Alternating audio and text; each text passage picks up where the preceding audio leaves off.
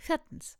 Zur Freiheit befreit Galater 5 oder die Alternativwelten biblischer Geschichten sind emanzipatorisch und damit politisch. Die Weltsicht der Schöpfungstheologie. Der emanzipatorische Gehalt der Mose-Geschichten. Die leidenschaftliche Gerechtigkeit der Propheten. Der neue theologische Weg des Paulus.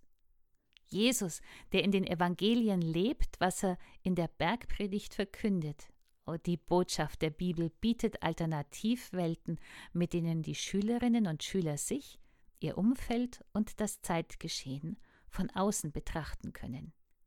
In der Auseinandersetzung mit Texten entfaltet sich die Chance zur Gewissensprägung und persönlichen Orientierung und Positionierung.